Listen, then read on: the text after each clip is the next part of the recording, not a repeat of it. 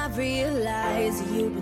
迎大家收听励志 FM 一七八幺七四健康减肥 Keep Fit，我是桃子，我安全的从泰国回来了，对，终于回来了，特别开心，活着回来了。然后呢，就然后呢就决定今天更新一期节目。现在呢是十二月十六号晚上十点钟，我决定呢把这期节目做到半个小时到四十分钟的样子。感谢你们的收听啦。OK 啦，我们先讲讲什么呢？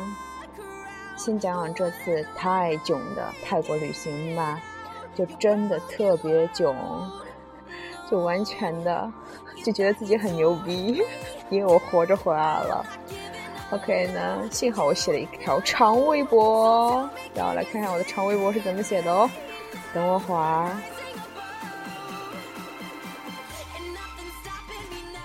嗯，这篇微博呢是我在十二月十四号晚上的时候，当时呢在泰国的素纳万素万纳普机场，然后写的这篇长微博。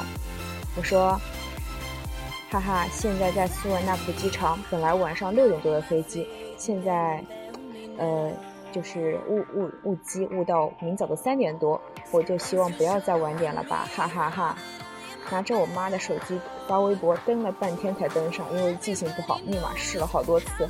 自己手机前天吧太黑，手机进水，先闪屏呢，然后后面就这么关机了。所以呢，现在拿着新手机录微博，哎，一直觉得我爸真是要什么给什么。所以呢，就是这次我决定自己买手机，然后就自己出钱。所以呢，后面得 省钱省一段时间了。那么首先。这次呢是带着妈妈去旅行，一直都是带着妈妈去旅行。上次柬埔寨是这样，这次泰国还是这样。然后呢，九号早上早早的从家里出发了，就怕迟到了。结果呢，哈哈哈，确实又迟到了。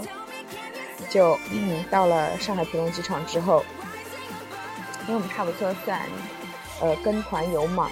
然后完了之后呢，就呃导游清点一下，导游说九十点钟到，就我们九点钟就到机场，在这等等导游来着。因为我觉得带家长出去的话，我自由行不太方便。不过发现旅行的半自由行，我还是非常推荐的。因为这次跟团游真的是，哎呦，怎么说？幸好我回来了，只能这么说了。嗯，就嗯，海关过了之后嘛，就在免税店那边逛着，然后去那个登机口那儿。然后免税店时间逛逛逛长了，挑香水来着，结果逛长了时间，真的是醉了。就迟到了四分钟，结果飞机就不准登机了。然后完了之后呢，我就在想，到底怎么办？怎么办？嗯，就是吵啊，什么都解决不了问题，那么只好我们又重新出了海关。所以呢，我的护照上就有一个十二月九号浦东进，还有一个呃十二月九号浦东出，对，很奇葩有没有？就在里面进出进出。然后后来出来之后，我又查了一下。嗯，尽快飞泰国的一个最佳最最快的航班，结果呢就，嗯，那个，然后买了之后我就找不到那个，嗯，它会有那个 A B C D 岛嘛那种，然后完了之后找不到，然后最后发现，哎呀不在 T 而在 T 一，然后又走到 T 一去，就感觉各种艰辛。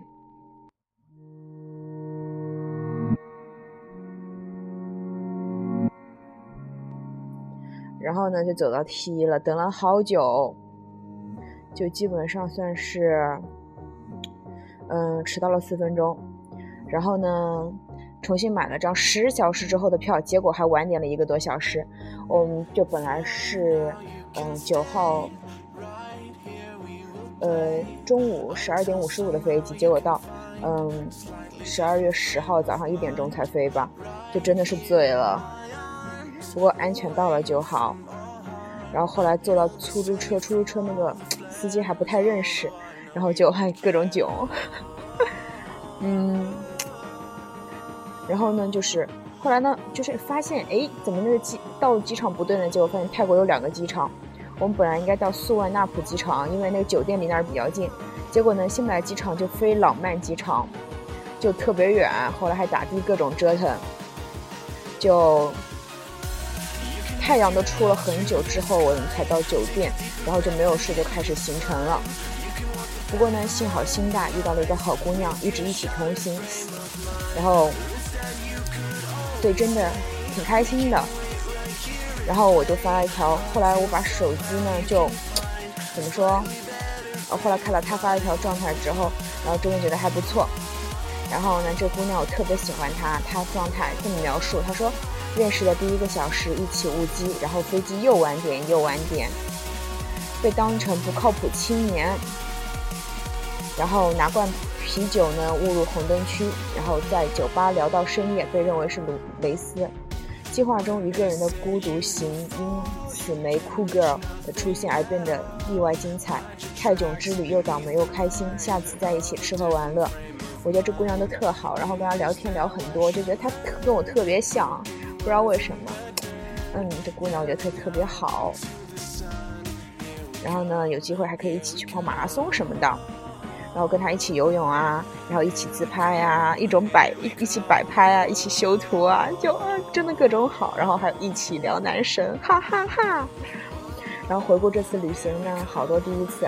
首先第一次没赶上飞机，第二次呢，第不第二个呢就第一次去红灯区，完了还醉倒在路边。然后当时我就发条状态，我说两位穿着睡衣的少女们本来是去便利店，结果在芭提雅红灯区体验了把，喝醉了。眩晕啥的都看不见，然后坐在路边静静的观察各种，最终醒酒成功，回到酒店，决定明晚穿好看一点去浪一下，哈哈哈哈哈，然后就惊了。然后我记得当时那天的话，嗯，首先去看了人妖表演，还摸了人妖胸的来着，然后就 Q 弹，对，虽然没有人的胸那么弹了。然后完了之后呢，我们决定去红灯区逛逛，当时可能十一点多钟才出门的吧。然后穿着睡衣，本来想说去 Seven Eleven 逛一下，结果我们就去红灯区了，哈哈！我当时是想浑身来着，但是后来我们就想说，哎，回来再等就是走回来的时候再纹嘛。然后当时后来醉了之后就没有然后了嘛。然后我见我知道那姑娘对我特好，我当时醉了之后就两眼。发昏，什么都看不见。我当时的第一个想法就是不能让周围人的发现，因为那边的呃喝醉的老外特别多，让别人发现之后，别人可能就会，嗯，会有什么想法什么的。呃，所以呢，我就立马坐在路边，让别人看不出我喝醉的感觉。我也觉得自己还蛮机智的。然后后来等酒醒了之后再继续走。然后呢，那边没有厕所，我们只能去酒吧里面上厕所。完了之后就看到很多女的围着一个男的跳舞什么的，我们也当没有看见。呃，然后就很淡定的走进去，再很淡定的走出来，也是蛮奇葩的，啊，还蛮喜欢这种经历的，因为经常接接触不到嘛。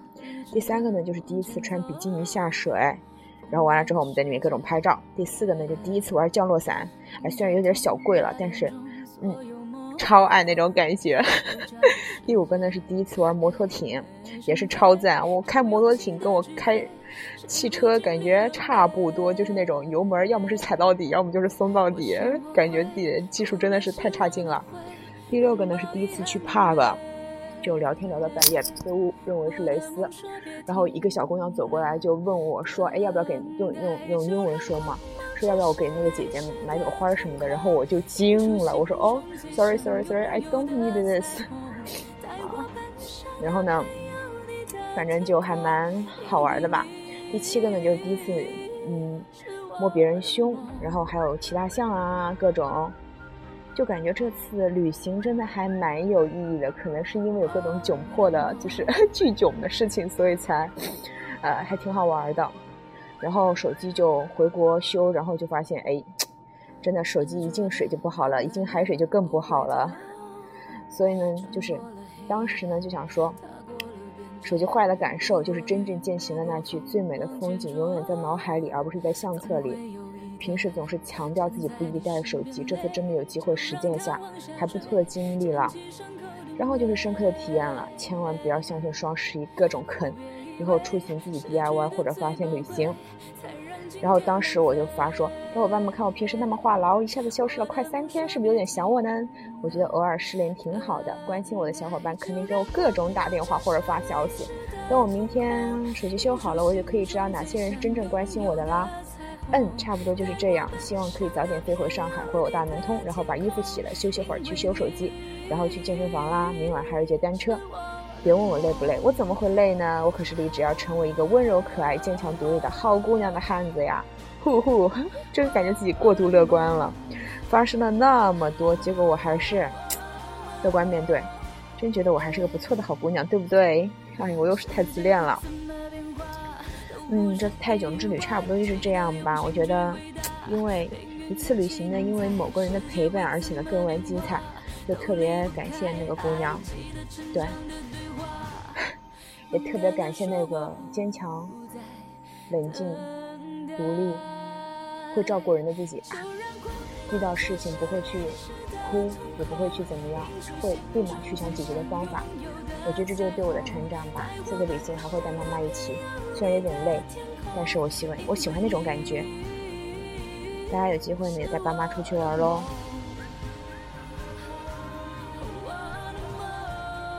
然后这个泰囧之旅差不多是这样吧。我记得上次去柬埔寨自由行的时候，完了之后还特别作的跑健身房、跑游泳池去游泳去健身。这次根本就是没有时间呀，下次真的还是要自由行了。那么泰国之旅就分享到这边啦，我们来讲讲健身、健身、健身、健身，对不对？OK，对对对，还有一个事情要讲，我发现呢，我认识很多好姑娘，她们跟我都有一个特性，就是喜欢中国摇滚，不，或者是国外的摇滚都 OK，都是喜欢摇滚。但是像我们这这种 rock 的姑娘才会那么有个性吗？也许是的哦，好吧，我是有点自恋。下面呢，来。分享一篇文章，来自于 FitTime 锐健时代。他说：“关于吃肥肉，Healthy Food Rocks。关于吃脂肪呢，因为它是组成细胞膜和激素等身体成分的必需物质，还因为呢，它能促进人体产生两种激素，一种让你吃少些，叫做瘦素；一种抑制对高油高糖食物的偏好，饥饿素。”实验证明呢，暴饮暴食一吃就停不下来，脑子里还一直在吃东西，一直想吃东西和节食经历有相关性。也因为你的意志抗衡不过激素，暴饮暴食症已经被定义成心理疾病的一种，所以脂肪的量是不能被减少的。动物油脂呢一直被大家排斥，是因为它含饱和脂肪酸多，热量高。但是如果你适当减少碳水比例，给脂肪留出足够的热量配额，热量并不是问题了。脂肪酸分为饱和、单不饱和、多不饱和。不饱和脂肪酸不仅作为热量，还可以参与其他代谢过程，所以大家认为摄入不饱和脂肪酸性价比高一些，但它的不饱和，呃性呃。在加工过程中，大部分被破破坏，而且大量的不成比例的多不饱和脂肪酸摄入，会导致更多的脂肪酸自氧化分解出毒性物质。因此呢，在油脂的选择和加工上，不要单纯追求不饱和，而要更注重比例和自身需求。所以，对于多不饱和脂肪，应侧重选择 omega three，例如鱼油，避免 omega six，。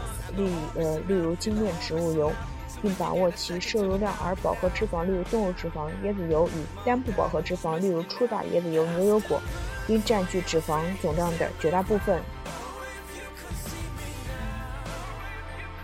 然后呢，下面呢，我想讲一个，是我今天在微博上看到的，叫做“好闺蜜要一起运动”，讲的是陈意涵和张钧甯。好闺蜜呢，就敢像她们一样去运动，互相陪伴，一起冒险，共同分担，一起成为更好的人。嗯，来源呢是人鱼线 vs 马甲线。最近刷爆微博的话题，像陈安、陈意涵一样三十岁，让陈大发再次吸粉众多。这位大龄少女的笑容和疯狂，让网友们备受鼓舞。可你知道吗？像陈意涵一样的三十岁，你还必须有一个她，像张钧甯一样的好闺蜜。高颜值、好身材，他们的共同爱好，嗯，这对娱乐圈的与模范闺蜜相约在三十岁之前一起去旅行，一起完成人生中的许多个第一次：第一次编麻花辫，第一次裸泳，第一次跳水，第一次亲吻陌生人，还配图，哎，超赞哦！就是这些疯狂又甜蜜的举动，网友们大为羡慕，纷纷的称有一种友谊叫陈意涵和张钧甯。回忆他们的相识，君宁说是因为陈意涵曾经说了句让他很感动的话，就是他突然就爱上了活泼阳光的大发。而现在想来，这句话具体是什么已经不重要了，重要的是他们都成为了彼此生命中的最美的遇见。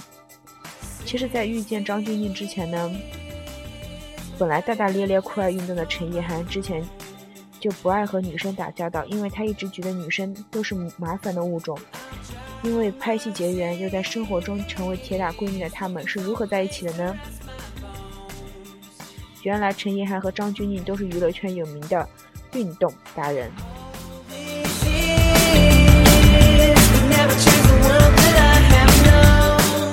看《花儿与少年》的时候，陈意涵说：“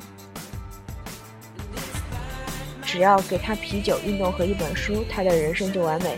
如果你生活中感到沮丧、泄气、难过，我都会说，那你可以去看看陈意涵的微博，因为真的很多正能量，全都是运动、倒立、旅行和无边的笑容。元气少女不是徒有虚名。曾看台湾马拉松的采访，很多人都说都是受到她的感染。”在《康熙来了》有一期，一位嘉宾曾因为是胖子而备受嘲笑，因为喜欢陈意涵，受到他的鼓励开始运动，瘦下来简直就是变了一个人。看着他的笑容，就能让人充满力气。如果不是因为认识，你怎么敢想象这位娃娃脸、大眼睛的少女竟然是阿姨的年纪了呢？日跑十公里，游泳、攀岩、滑雪、潜水，从来不在话下。体脂率呢？这个我就不读了，因为觉得不科学。然后呢，陈意涵曾自己开玩笑说自己是过动儿，觉得睡前很睡觉很浪费时间，有时候甚至可以整天不睡，只为争取想做做自己想做的事情。他曾表示：“我一直跑步是因为这是我到现在唯一可以确定我可以做好的事。沉醉在看到数字的增加，很单纯，很直接。”不仅如此，陈大发还是一位倒立狂魔。他曾说梦想在一百座城市倒立。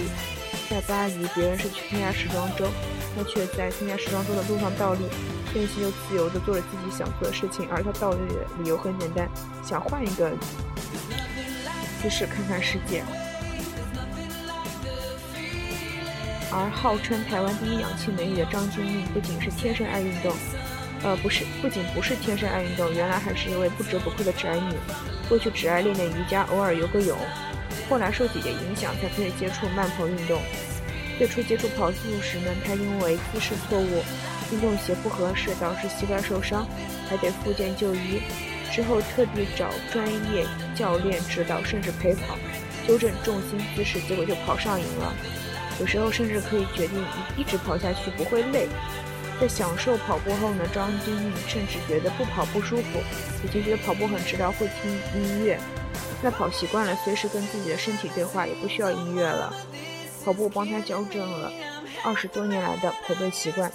他觉得跑不动时，只要专心在步伐上，不要看终点就好。就跟工作很像，有时候觉得慌张，看不到终点，其实把握好眼前事物就好了。然后攀岩、射击、跳伞。和女人味十足的外表不一样，张钧甯也有一颗爱冒险的心，就像她在真人秀跟着贝尔去冒险中呈现的一样，是个女汉子。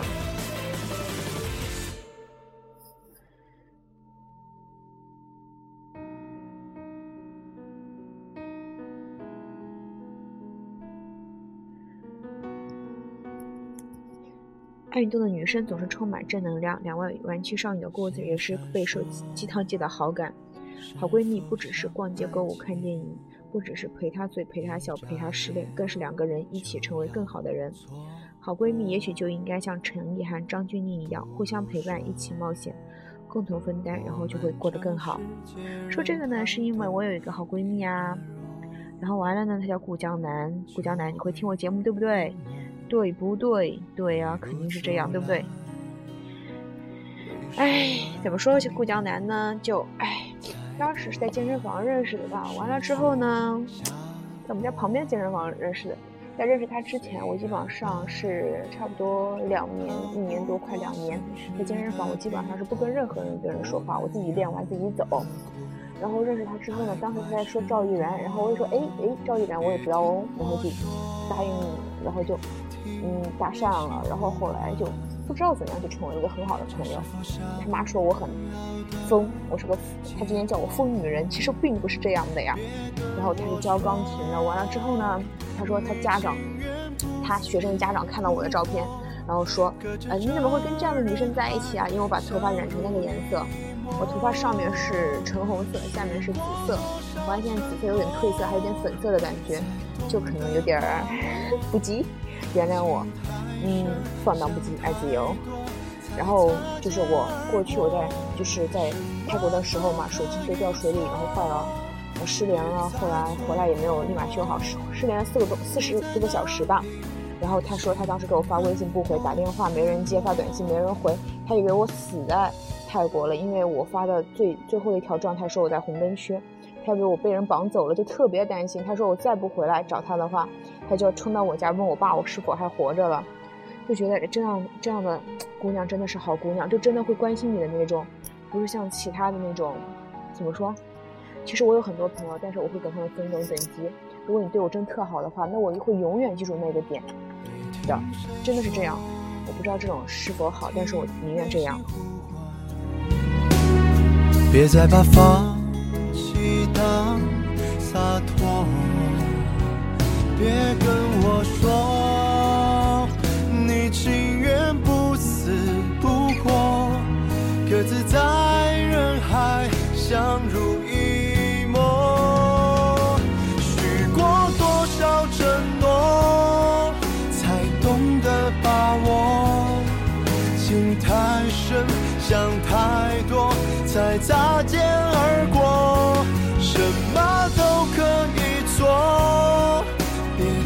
错过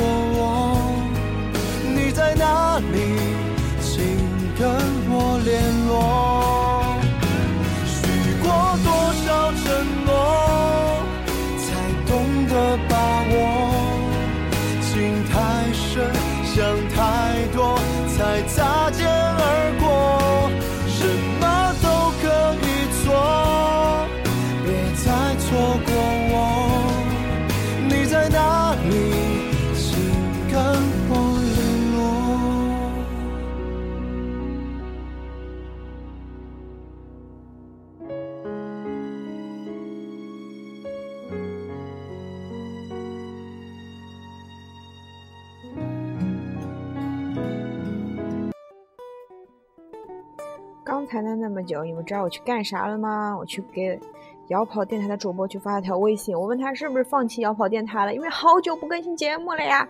我很着急，因为刚刚看他有一个推送，是另外一个电台的那个电台，我看叫什么名字哦，也给你们顺便推荐一下，叫哈哈哈哈，叫电台幺幺零零六，对，是这样，电台幺幺零零六。可能是因为那样子时间短一点，然后他就可以有更多时间去做自己工作的事儿吧。啊，让我想一想哦。哎，我们再来讲讲关于健身的一些事情喽。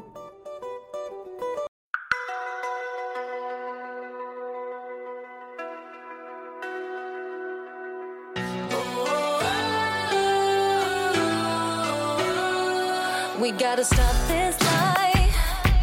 Say what's on your mind，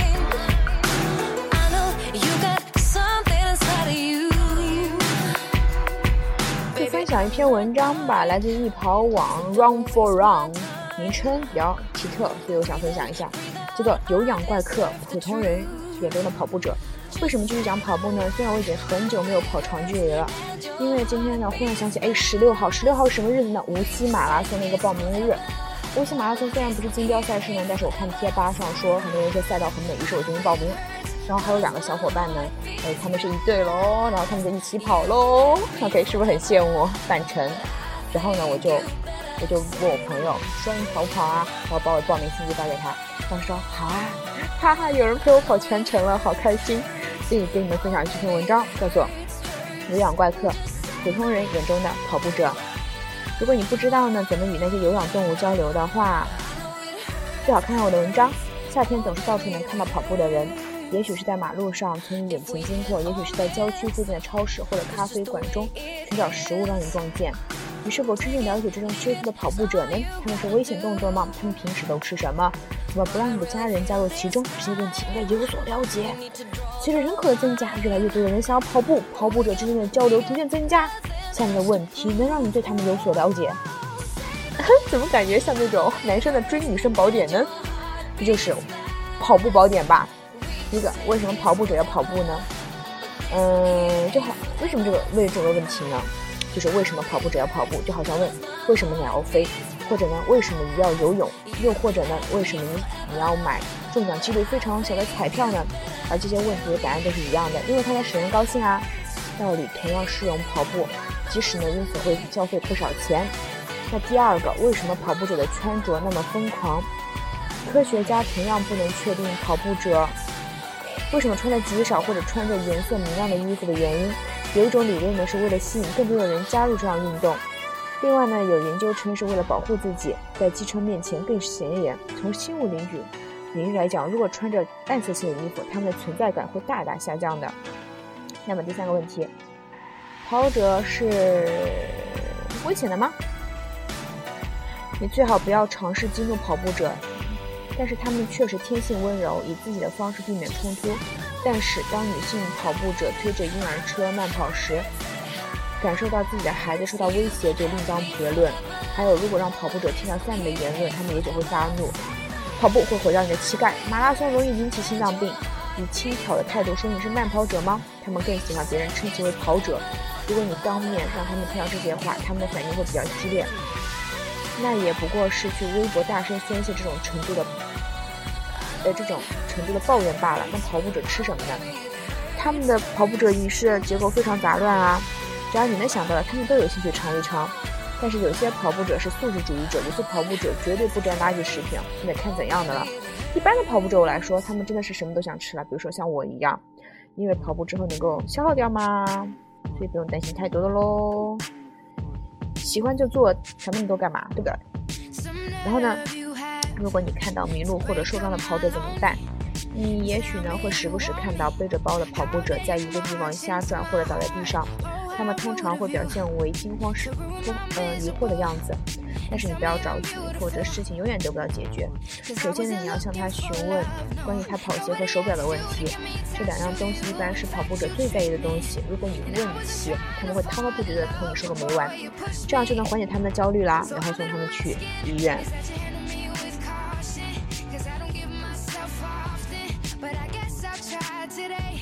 然后最后呢，一个是比较逗逼的，他说：“发现我家里出现陌生跑步者怎么办？特别是在炎热的夏天，跑步者呢会寻找有房间、有有空调的房间休息一会儿。但是如果他们进去了之后出不来了，就会开始焦虑。这时候呢，如果看到自己的 GPS 手表信号中断，肯定会急得团团转。如果你发现呢陌生的跑步者出不来了，把门把用扫帚把他们轰出去。如果这招不管用呢？”可以耍点计谋，大声的对外面喊：“看这是不是写过天生就会跑的一个人？他会立刻冲出来跑步的。”当个笑话看看吧。仔细想想，跑者就是这么古怪的运动。他们有些孤僻，在你看来甚至有些怪异。他们闻为了跑步拒绝你的邀请，甚至都不会问你去干什么。他们温和，但是看起来很张扬。这就是跑者，人类的新物种，写的真棒。后面我想说说什么呢？我想说。哎呀，从泰国回来之后，他们都说我变胖了，我也没吃什么呀。今天晚上呢，我就没有去健身房，好累啊！也没有很累了？确嗯，但是确实有一点点不习惯，感觉自己变慵懒了。但是明天呢，我会把工作做好，把劲提起来。今天的话，晚上吃了冬阴功拉面，然后完了之后就坐在那儿一直在弄手机，呃，各种事情需要处理。然后现在录好节目呢，就去做点别的事情。啊，这期节目差不多就这样吧。后面几天要开始减脂喽，大家都要努力喽。哎呀，说完这说这期节目三十到四十分钟，确实这样，已经到三十分钟了。感谢大家的支持，我们换首歌《Simple Plan》。This song saved my life。欣赏一下喽。I wanna start by letting you know this Because of you, my life has a purpose You helped me be who I am today see myself in every word you say. Sometimes it feels like nobody gets me Trapped in a world where everyone hates me. There's so much that I'm going through. I wouldn't be here if it wasn't for you. I was broken, I was choking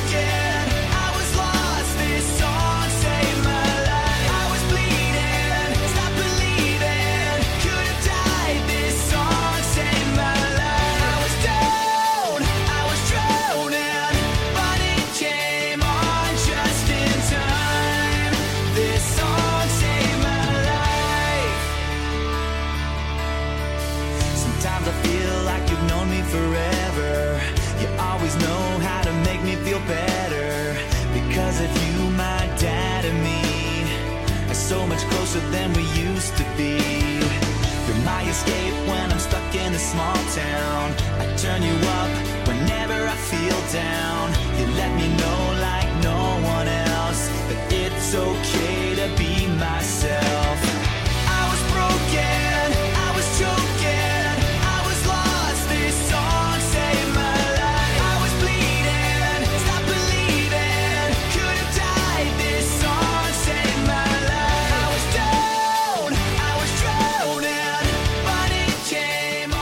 可以关注我们的微信公众号喽，大写 Spinning 九八五三九八六一九，S P I N I N G 九八五三九八六一九。这期节目就是这样，谢谢你们，大家加油哦！我还活着，我很开心，希望你们也是。